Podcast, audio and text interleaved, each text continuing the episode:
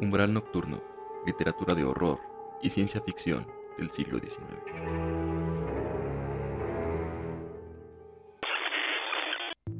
Hola, ¿qué tal? Bienvenidos a Umbral Nocturno. En esta que es la tercera temporada del programa, yo soy Eduardo y me da mucho gusto estar con ustedes nuevamente para hablar de un libro de historia dedicado a repasar un episodio específico del siglo XIX. El capítulo pasado, como espero que ya lo hayan escuchado, si no es así, los invito a hacerlo, estuvo dedicado a la Guerra de Reforma, un conflicto muy sangriento y muy poco estudiado del México del siglo XIX. Y en esta ocasión hablaremos de la trágica y la verdad triste historia de la isla de la Pasión o de la isla Clipperton, que es una pequeña isla que se ubica en el Océano Pacífico, en aguas mexicanas, pero que, pese a ello, pertenece a Francia, perdón por la redundancia. Esta isla ha estado inmersa en una historia de, idas y venidas a lo largo ya de varios siglos. Diversos países, entre ellos obviamente México, Francia, Estados Unidos, muchos países han peleado por la soberanía de esta isla, que es en realidad muy pequeña, pero que, como verán en este capítulo, esconde una historia muy interesante, así que los invito a quedarse y acompañarnos en Umbral Nocturno.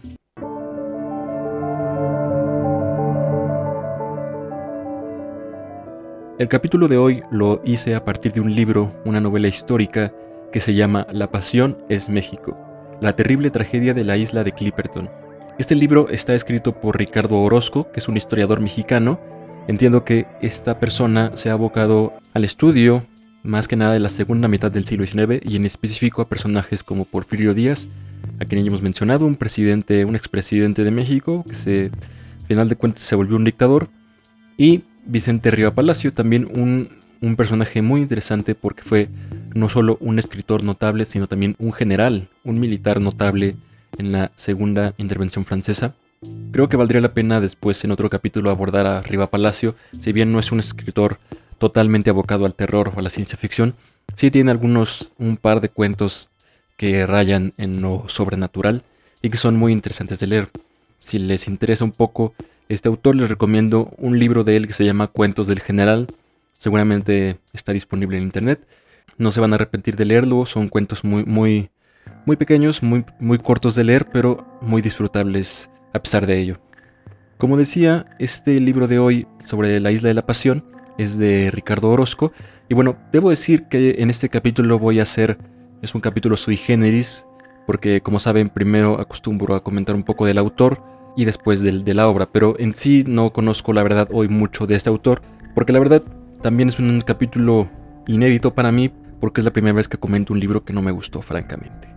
No me gustó porque, en primera porque creo que tiene un efecto que sobresale conforme lo vas leyendo, que es un libro profundamente clasista, y quizá esto pasó por alto hasta por el propio autor, seguramente entiendo que quizá él quiso adentrarse como en personajes de clases populares y terminó retratándolos de una forma que son, pues es prácticamente caricaturesca, ¿no? Y, además de clasista. ¿Por qué lo digo? En la isla de Clipperton hubo una serie de personas que padecieron, ya veremos, situaciones muy drásticas y de ellos al final solamente quedaron vivos 11 personas, entre ellos tres mujeres y el resto niños. Y una de esas mujeres se llamaba Altagracia Quiros, era una sirviente de la familia principal de Clipperton. El libro en cuestión, el libro de Ricardo Orozco, se elabora a partir de una serie de entrevistas que un periodista, que en este caso es un alter ego de Ricardo Orozco, que un periodista hace a Altagracia Quirós, entrevistas para conocer la historia de la Isla de la Pasión y publicar un libro, ¿no? Entonces no es demasiado compleja la novela histórica, pero creo que el error que comete el autor es que considera que Altagracia Quirós, como era una persona que no tenía estudios, que era en la servidumbre, considera que las personas pobres son mal habladas, que las personas pobres cometen errores en su prosodia, que son excesivamente groseros, que son irritables a la menor provocación. Entonces, creo que ese es el gran defecto de la novela. Creo que el clasismo y en, algunas partes el racismo incluso, porque se llega a referir el periodista, es decir, Orozco se llega a referir en, en varias ocasiones a Altagracia como mulata, ¿no? Y otras palabras poco por el estilo que incluso para la época en que se supone que está situado el devenir, el transcurrir de la novela histórica, el siglo XX, creo que ya incluso eran un poco anacrónicas y fuera de lugar. En fin, creo que eh, por estas razones, pues creo que no les recomiendo mucho este libro. Además, creo que es difícil de conseguir porque yo lo, yo lo adquirí en un remate de libros y francamente lo compré eh, porque yo ya conocía la historia de la Isla de Pasión. Y, bueno, yo tenía las esperanzas de que hubiera una novela histórica decente o que abordara de forma respetuosa e innovadora esta historia. Pero bueno, quizá todavía no hay ninguna o no sé si, si por ahí descubrimos alguna, seguramente la estaremos comentando aquí debería ser un abordaje como el que hizo Dan Simmons en el capítulo del terror. Ya vimos ese, ese episodio que también es un episodio histórico. Y la novela de Dan Simmons lo aborda de una forma justamente creativa, con esta criatura fantástica, esta criatura del folclore canadiense inuit que va cazando a cada uno de los miembros de la expedición. Y el autor logra, logra meterse a la, cabeza, al sentir de cada uno de los expedicionarios. ¿no? Y creo que eso es algo que no sucede en este libro de horoscope por eso, insisto, digo, brevemente comenté este libro, no los recomiendo eh, y en sí les, comento, es difícil de conseguir. Más bien, lo que haré a continuación es compartir con ustedes algunos datos muy pequeños sobre, digamos, lo que es generalmente, en su generalidad, perdón, la isla de la pasión y su historia, esperando que todo esto sea de su interés. Quédense, voy a hacer una breve pausa y ya regresamos a comentar la tragedia de la isla Clipperton.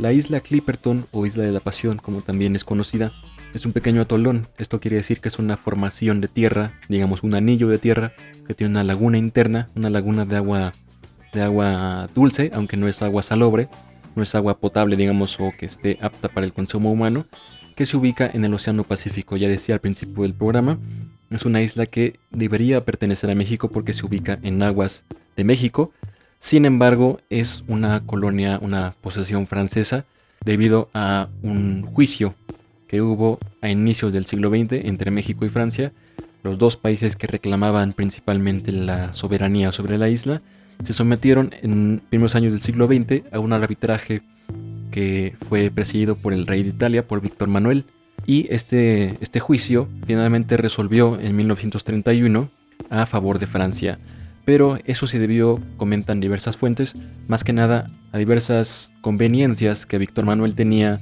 de, de, fallar perdón, en favor de Francia. él estaba esperando, en su contexto temporal, recibir, digamos, algún beneficio, ¿no? O llevarse bien con Francia, más que atacarla o tener algún disgusto una discusión negándole la soberanía de, de, la isla, ¿no? A pesar de que México tenía más pruebas, más más antiguas, pruebas más antiguas de, la posesión de la isla, y a pesar de que diversas personas, diversos grupos de mexicanos vivieron y como veremos padecieron en la isla Clipperton una situación francamente horrorosa.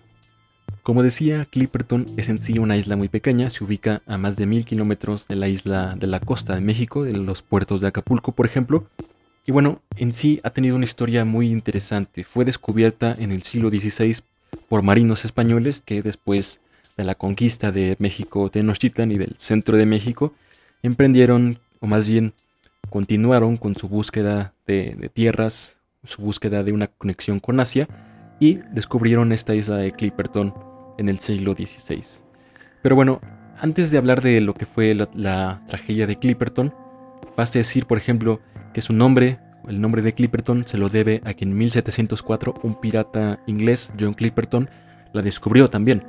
John Clipperton no tenía idea de que, de que los españoles la habían descubierto casi un siglo antes y él se proclamó descubridor de Clipperton y como era un pirata, la usó para como escondite, ¿no? Para ser un puerto, digamos, de descanso y un lugar donde él pudiera esconder sus, no sé, sus ganancias o quizás reposar simplemente sin ser digamos, avistado por, por barcos que no tenían obviamente mapeada esta isla, ¿no? Después vienen diversas otras exploraciones que no tenían tampoco idea de que ya había exploradores españoles e ingleses que habían descubierto, y en este caso franceses, que llegan a la isla en años posteriores y también claman ser descubridores de la misma, ¿no?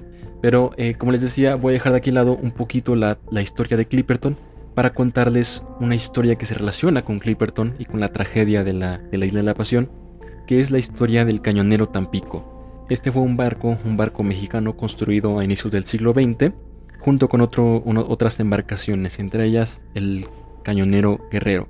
Eran dos cañoneros, el Tampico y el Guerrero. Bueno, seguramente eran más, pero los dos protagonistas de esta historia son ellos dos, el Tampico y el Guerrero.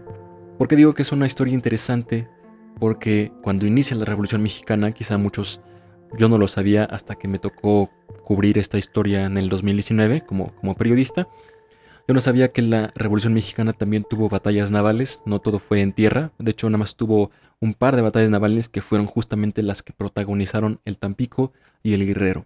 En 1913, nada más para hacer un breve resumen, hubo un golpe de Estado y el general Victoriano Huerta se hizo con el control del país.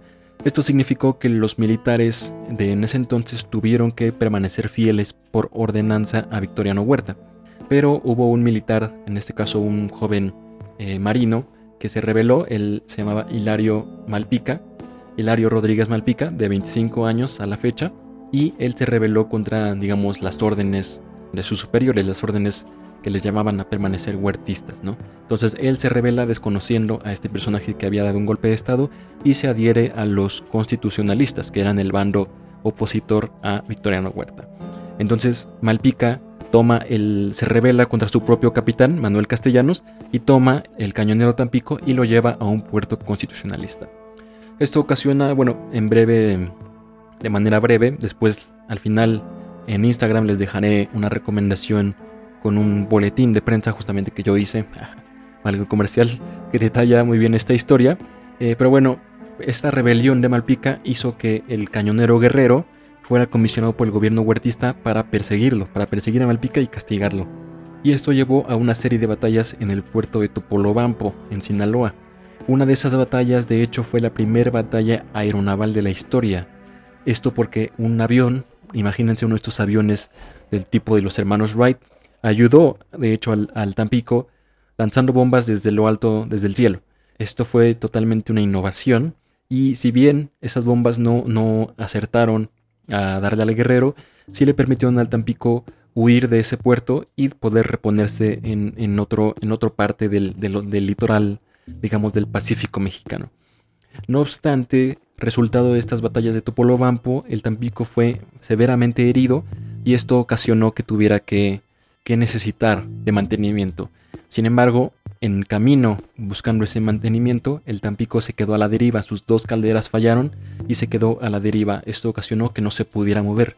Y para empeorar las cosas, fue el 16 de junio de 1914 cuando a las 5 de la mañana vio en el horizonte al cañonero guerrero que los estaba persiguiendo inició una batalla marcadamente desigual, porque el guerrero podía simplemente moverse y el Tampico no lo podía hacer. Entonces recibió los impactos de lleno y eso hizo que empezara un incendio y el capitán Malpica ordenara no solo abandonar la nave, sino que también abrieran las válvulas para que la nave se fuera al fondo del mar.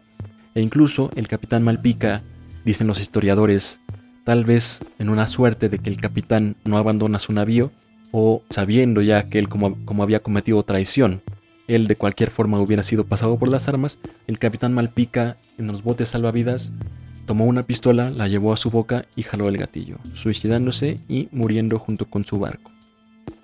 Y bueno, aquí voy a marcar una breve pausa.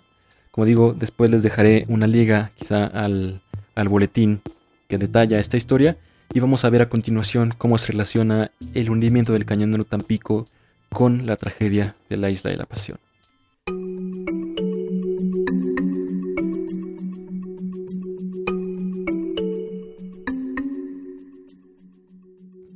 Ya teniendo estos antecedentes de que la isla, ya en el siglo XIX e inicios del XX, estaba siendo disputada por Francia y por México, es que el gobierno mexicano toma la decisión de enviar un grupo de militares, de marinos, junto con sus familias para que de alguna forma establezcan una, colonia en Clipperton y así poder crear soberanía mediante la ocupación continua de la isla. Entonces llegan los marinos a fines del siglo XIX, en 1897, e inician la, adaptación de la isla. En sí la isla ya había sido visitada porque había muchas compañías que explotaban el guano. El guano es, eh, se crea a través del residuo de los excrementos de las aves y era usado y entiendo que sigue siendo usado como fertilizante. Entonces había diversas compañías inglesas que explotaban el guano de Clipperton. Es así que llegan los mexicanos, el grupo de, marinos mexicanos, y empiezan a construir casas para habitarlas, empiezan a construir un faro para que los, barcos tuvieran eh, cuidado o tuvieran alguna señal de la presencia de la isla. Tenemos después, esto es de manera resumida, que ya para 1908 llega el capitán Ramón Arnaud, que era un marino mexicano que hablaba francés por su, por su linaje familiar, además de inglés, lo que seguramente le debió ayudar, porque en la isla de la Pasión había un grupo de marinos, ya decía, que era atendido cada tres meses por un barco mexicano, un barco del ejército mexicano, que era el encargado de llevarles comida, víveres, medicinas, correspondencia de sus familias y noticias de lo que estaba pasando en el continente, en México y en, a nivel mundial. ¿no? Uno de los aspectos más curiosos de, de Clipperton se da en 1914, ya para este año tenía cuatro años que había iniciado la Revolución Mexicana. Esto es que el presidente que había enviado los marinos a Clipperton ya no estaba en el poder. Y entonces, con el alzamiento militar, fue cada vez más irregular la visita de estos barcos de víveres a Clipperton. Y para 1914 ocurrió que hubo un naufragio de un barco estadounidense que se llamaba Nokomis en Clipperton. Entonces, de por sí la gente de Clipperton ya estaba un poco digamos, padeciendo la falta de periodicidad en las visitas del barco de víveres y llega todavía un grupo de sobrevivientes de un naufragio e incrementan la población de Clipperton y obviamente hacen más, más delicada la sobrevivencia de todos los que estaban allí. Esto orilló a que un grupo de marinos del barco americano que había naufragado, del Nokomis, un grupo de marinos tome una balsa y decidan ir cuatro personas remando los 1200 ya decía kilómetros que hay entre Clipperton y Acapulco. No obstante, lo consiguieron. Lograron llegar a Acapulco y enviaron un barco de rescate para sus compañeros, para sus compañeros del Nokomis. Este barco se llamaba Cleveland y llegó a Clipperton en ese año, en 1914. Y aquí fue cuando los, los militares mexicanos y sus familias tuvieron su última oportunidad de regresar al continente porque eh, la tripulación de Cleveland se ofreció a regresarlos a Acapulco, pero el capitán Arnaud y su esposa y sus compañeros militares decidieron que se iban a quedar porque su misión era permanecer en Clipperton. el, encargo que tenían del gobierno mexicano era permanecer en Clipperton, como decía, para fundamentar la soberanía mexicana sobre la isla. Sin embargo, este barco, el Cleveland, fue el último que la gente de Clipperton vio en más de tres años porque de 1914 a 1917 no hubo ningún solo barco que se acercara a Clipperton a, contactarlos, de hecho se les daba por muertos. ¿Y por qué no había un solo barco? Ya decía que la historia del Tampico y de Clipperton se relacionaba, no había un solo barco porque el barco que había sido designado por el gobierno mexicano, por el gobierno porfirista y por el gobierno huertista para llevar víveres a Clipperton era el barco Tampico el cañonero que recordemos se hundió junto con su capitán Malpica en la lucha revolucionaria entre huertistas y constitucionalistas. Entonces con el hundimiento del Tampico, los colonos de Clipperton realmente se quedaron solos, abandonados durante tres años. Incluso su destino se volvió todavía más, más negro, más gris, cuando en 1915, hacia mayo de ese año, según los registros y según los testimonios de los sobrevivientes, entre ellos la esposa del capitán Arnaud, se sabe que hacia mayo de 1915 se vio un barco en el horizonte. Los colonos vieron un barco. Imaginemos personas que ya están desnutridas, que ya están padeciendo enfermedades como el escorbuto, que están aisladas, que llevan dos años sin ver una sola persona del exterior.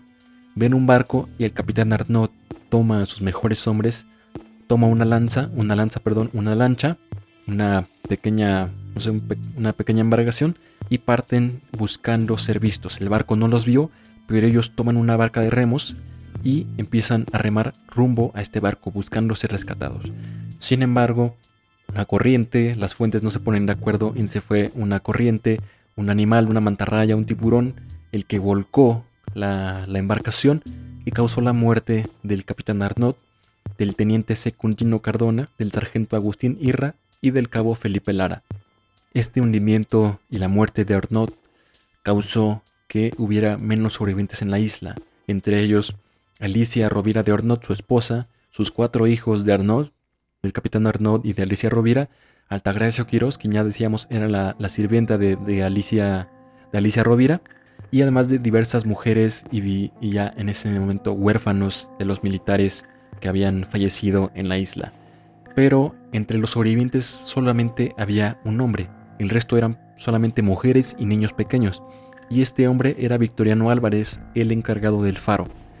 Lo que pasó después es cuando realmente, si de por sí ya decíamos eran personas incomunicadas, lo que pasa después de este punto es todavía más trágico, porque Victoriano Álvarez, sabiéndose que era el único hombre en la isla, se declara a sí mismo emperador de Clipperton y comienza a ejercer un reino de terror en la isla, violando prácticamente a todas las mujeres, incluso incluidas eh, pequeñas niñas de 10, 12 años, durante dos años, de 1915 a 1917, fue que Victoriano Álvarez estuvo impune en la isla hasta que en julio de ese año las personas fueron rescatadas. Y fueron rescatadas justamente en, el día o en los días inmediatos a que las mujeres de la isla, la esposa de Arnaud y otras dos mujeres, tomaron la decisión de matar a Victoriano Álvarez. Y no fueron rescatados, por cierto, por el gobierno mexicano, fueron rescatados los niños y las mujeres de Clipperton por un barco estadounidense que eso sí lo menciona Ricardo Orozco. Debo decir que uno de los aciertos del libro, de este que, comenté que no es bueno, no es bueno por su, digamos, por su forma narrativa y por sus prejuicios, pero sí tiene una documentación interesante que, que vale la pena reconocer.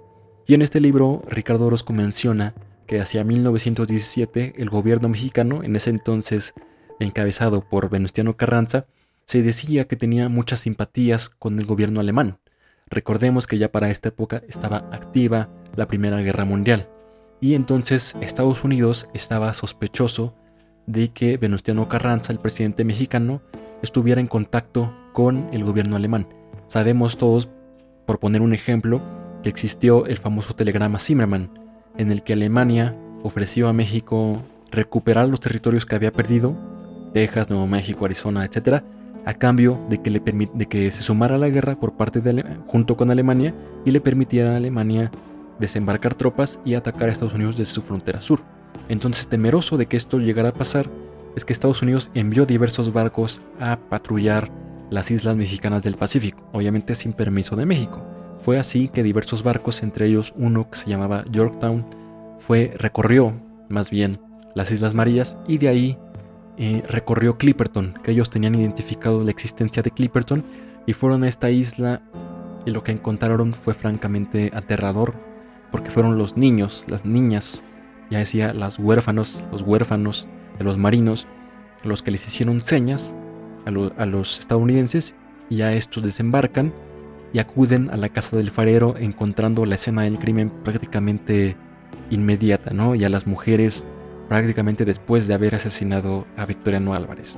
Sin embargo, una vez que las sobrevivientes, en este caso la esposa de Arnaud, Alicia Rovira, se logra comunicar con, con el capitán, ella dominaba también el inglés, le comunica lo que fue la historia, lo que había pasado en esa isla, y el capitán del barco no tiene nada más que ofrecerle su ayuda. Obviamente él entendió lo que había pasado y fue que no tomó ninguna carta en contra de ellas, ¿no? Al contrario, lo subió a todos los sobrevivientes, que eran 11 personas, 3 mujeres adultas y el resto niños, y las transportó hasta el puerto de Salina Cruz, en el estado de Oaxaca, donde fueron recibidos prácticamente, no sé cómo habrá sido ese recibimiento, porque incluso ya para esa fecha, 1917, ya se les daba por muertos a todos los colonos de Clipperton.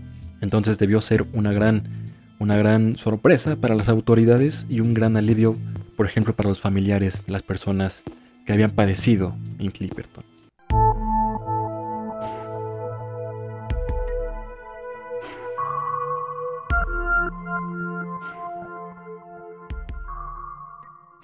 Esta fue más o menos la historia de la isla de la Pasión, de la isla Clipperton.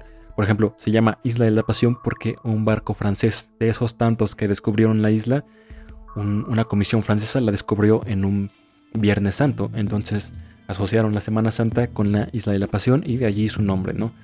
Eh, tiene esos dos nombres, Clipperton, por el pirata, ya decíamos, y e Isla de la Pasión. Entonces, esa fue un poco la historia y de cómo al final solamente se contó con el testimonio de Alicia Rovira, de Altagracia Quirós y de Tirsa Rendón, quienes fueron las que en ese momento, en el 1917, contaron a los periodistas lo que había sido la historia de la tragedia de Clipperton.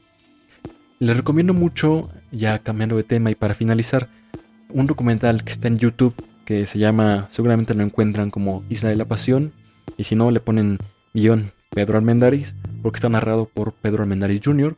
¿Por qué? Porque Pedro Armendáriz papá fue un actor de la época del cine de oro mexicano y protagonizó una película un tanto patriótica acerca de Clipperton. La película no, tiene mucho que ver, si no es que nada, con, la historia real, pero bueno, el hijo de Pedro Armendáriz narra este documental y está muy interesante porque ahí se, por ejemplo, se comenta, nada más para despertarles ese interés, cómo eh, la isla siguió siendo buscada, en este caso por el gobierno estadounidense en la Segunda Guerra Mundial, porque Franklin Roosevelt conocía la isla, había ido a pescar cerca de ella y él sabía que quizá podría servirle como una base militar, como una pequeña estación de, descanso y de reparo y de abastecimiento para eh, el frente del Pacífico ya en la Segunda Guerra Mundial. Esto nunca pasó, sin embargo, sí hubo obras por parte de Estados Unidos que empezaron con la idea de construir un pequeño puerto y una pequeña pista de aviación en Clipperton. De ahí, como decía, fue en el siglo XX cuando se le otorga esta isla a Francia y permanece así hasta el momento, ¿no? Solamente la isla está abandonada, Francia no ha hecho absolutamente nada con ella y bueno, solo queda ahí, quedan los remanentes de la ocupación estadounidense y quedan los remanentes de la ocupación mexicana en la forma del faro de Victoriano Álvarez, este eh, oscuro personaje que se autoproclamó emperador de Clipperton. En fin, también les recomiendo un breve video de YouTube del canal de Un Mundo Inmenso que resume muy bien la historia de Clipperton. Y también les recomiendo, les dejaré en Instagram, como decía, la historia de lo que fue el descubrimiento arqueológico del cañonero Tampico. Entonces espero que este capítulo haya sido de su interés, fue un poquito más largo que el anterior, sin embargo creo que es una historia que valía la pena contar. No me queda más que comentarles, espero que estas recomendaciones las disfruten en verdad, es una historia muy interesante la de Clipperton y yo los veo en un tiempo más para abordar otro libro de historia sobre un episodio del siglo XIX. Les deseo una bonita noche o un bonito día y los espero nuevamente aquí en Umbral Nocturno.